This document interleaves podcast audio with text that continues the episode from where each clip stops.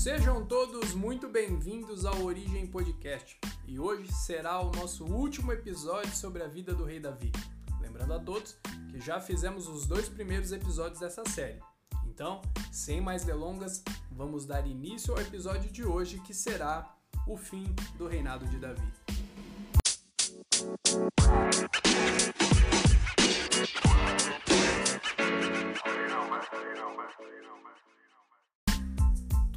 Estava indo muito bem no reinado de Davi. Houveram grandes batalhas e grandes vitórias. O tabernáculo estava de pé e a adoração ecoava pelos corações de todo o povo. Até que em um período onde os reis costumavam sair para a batalha, o rei Davi ficou em Jerusalém. E numa tarde, o rei passeava no terraço de sua casa e dali viu uma mulher que estava tomando banho. Ela era muito bonita e o seu nome era Batseba. Tomado pela cobiça de seus olhos, ele envia seus servos para buscá-la. E então o rei Davi se deita com ela. E tempos depois, ela informa ao rei que estava grávida. Batseba era esposa de Urias, e Urias fazia parte dos valentes de Davi, que era um grupo de homens de extrema confiança do rei que faziam parte da sua guarda pessoal. Se você quer mais detalhes sobre os valentes de Davi, leia 2 Samuel, capítulo 23. Nesse período, Urias estava no campo de batalha junto com Joabe, que era o comandante do exército. Sabendo disso, Davi procurou uma forma de matar Urias, e o rei enviou uma carta a Joabe, dizendo: Ponha Urias na frente de batalha, onde o combate for mais intenso. Depois, deixem-no sozinho, para que seja ferido e morra.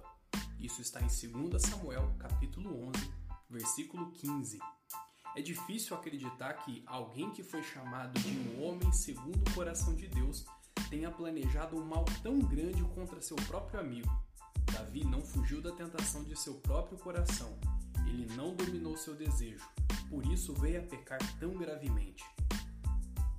Na carta de Tiago, no capítulo 1 e versos 14 e 15, vai dizer: Cada um é tentado pela sua própria cobiça, quando essa o atrai e seduz. Então a cobiça, depois de haver concebido, dá à luz o pecado, e o pecado, uma vez consumado, gera a morte. Quando a mulher de Urias soube que seu marido estava morto, ela chorou muito por ele. E depois de passado o luto, Davi mandou buscá-la e a trouxe para o palácio, para que ela se tornasse sua esposa. Porém, isso que Davi tinha feito pareceu mal aos olhos do Senhor. Pecado do rei Davi lhe trouxe graves consequências. E Deus é muito didático para nos corrigir e ensinar a sua verdade. Vemos nos evangelhos Jesus ensinando o povo através de parábolas. E aqui nesse episódio com Davi, o Senhor trouxe correção e juízo através de uma parábola.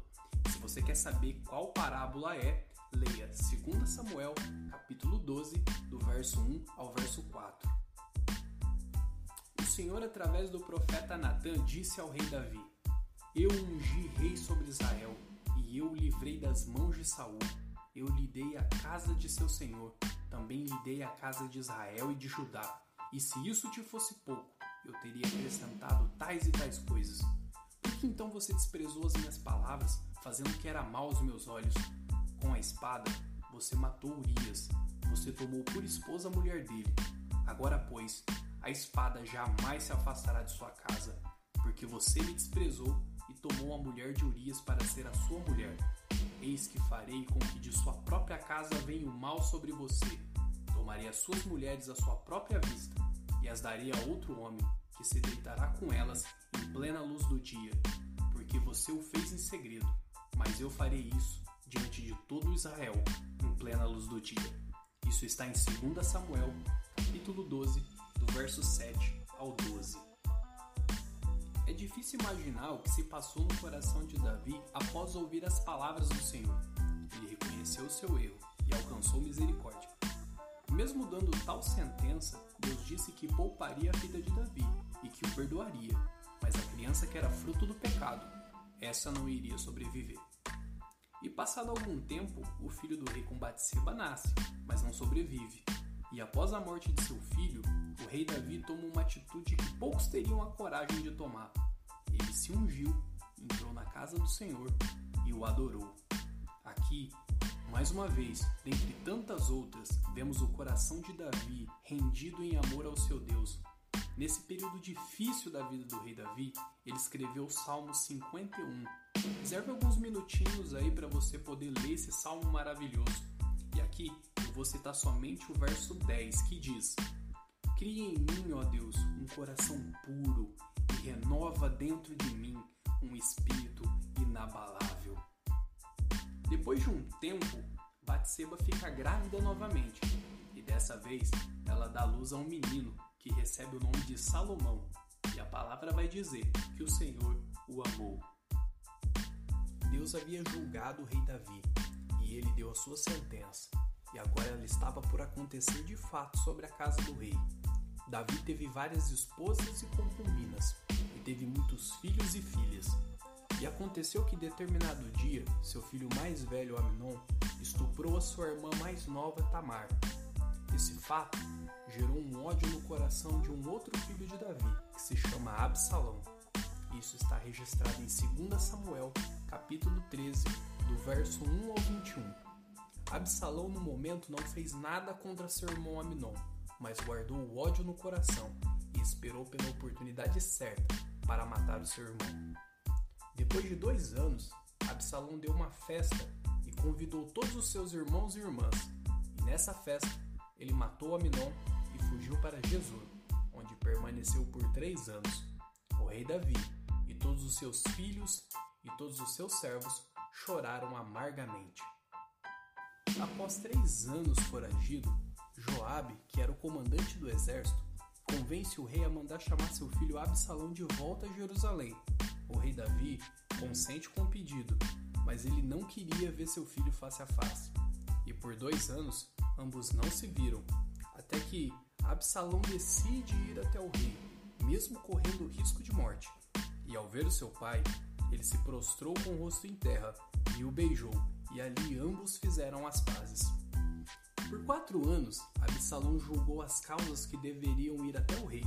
Ele ficava à beira do caminho que levava ao portão da cidade quando passava um homem que tinha alguma demanda que deveria ser submetida ao rei para julgamento, Absalão o chamava para si e julgava por conta própria. E quando alguém se aproximava para inclinar-se diante dele, ele estendia as mãos, o abraçava e o beijava. Absalão agia dessa maneira com todo Israel que vinha ao rei para pedir justiça, e assim conquistava o coração dos homens, e não demorou muito e Absalão juntou vários soldados e conspirou contra o seu pai, o rei. O rei Davi, quando soube da conspiração de Absalão, seu filho, fugiu junto com uma grande multidão para longe de Jerusalém. Então, Absalão se tornou o novo rei de Israel também tomou por mulher as concubinas que eram de seu pai. Seguindo o conselho de Aitofel, que era o conselheiro real, ele armou uma tenda no terraço e ali se deitou com elas, na frente de todo o povo. Isso está registrado em 2 Samuel, no capítulo 16, no verso 22, cumprindo a sentença dada pelo Senhor ao rei Davi por conta de seu pecado. Absalão queria matar o seu pai Davi com o objetivo de consolidar o seu reinado. Porém, havia um homem infiltrado em seu conselho, a mando de Davi, Abiatar era o nome desse homem. Abiatar também criou um plano de ataque para Absalão, mas ele, muito esperto, informou ao rei Davi sobre tal plano, o prevenindo de uma possível emboscada.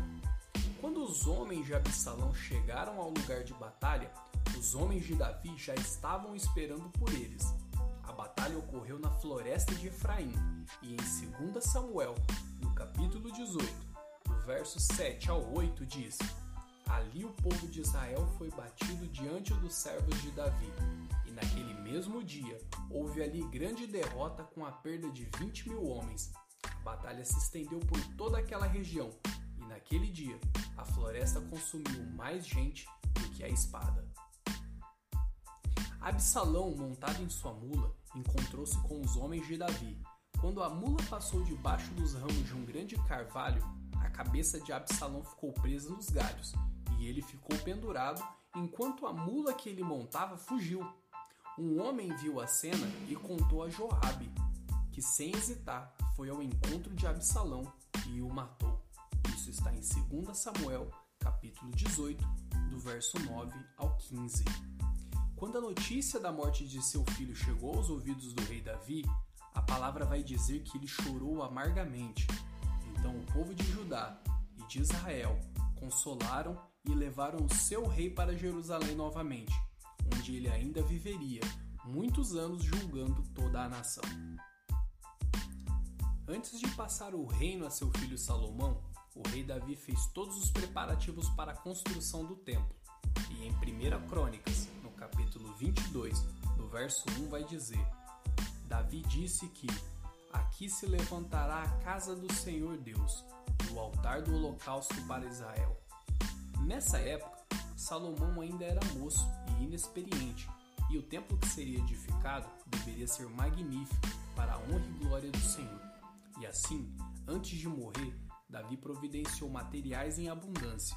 Tudo que era de melhor e precioso, Davi trouxe para ser usado na construção do templo.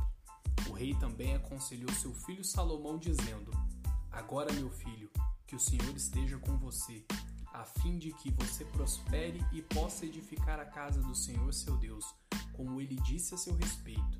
Que o Senhor lhe conceda prudência e entendimento, para que, quando for rei sobre Israel, você guarde a lei do Senhor seu Deus.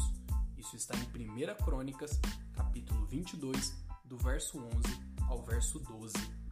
E passado muitos anos, já em sua velhice, o rei Davi disse: Chamem Zadok, o sacerdote, Natão, o profeta, e Benaia, filho de Joiada. E eles se apresentaram ao rei. E então o rei disse: Levem com você os meus servos, façam o meu filho Salomão montar na minha mula e levem-no a Gion. Ali, Zadok o sacerdote, com Natão o profeta, um ungirão, rei sobre Israel.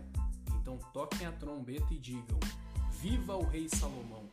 Isso está em 1 Reis, capítulo 1, do verso 32 ao 34. Quando se aproximava o dia da morte de Davi, ele deu ordens a Salomão, seu filho, dizendo: Eu vou pelo caminho de todos os mortais Portanto, tenha coragem e seja homem. Guarde os preceitos do Senhor seu Deus, andando nos seus caminhos, guardando seus estatutos, guardando seus mandamentos, os seus juízos e os seus testemunhos, como está escrito na lei de Moisés. Assim, você será bem-sucedido em tudo o que fizer, e por onde quer que você for, e o Senhor o confirmará a promessa que me fez, dizendo: Se os seus filhos guardarem o seu caminho, andando diante de mim fielmente de todo o seu coração e de toda a sua alma, nunca lhe faltará sucessor ao trono de Israel. Isso está em 1 Reis, capítulo 2, do verso 1 ao 4. Davi morreu e foi sepultado na cidade de Davi, e Salomão assentou-se no trono de Davi seu pai, e o seu reino se fortificou.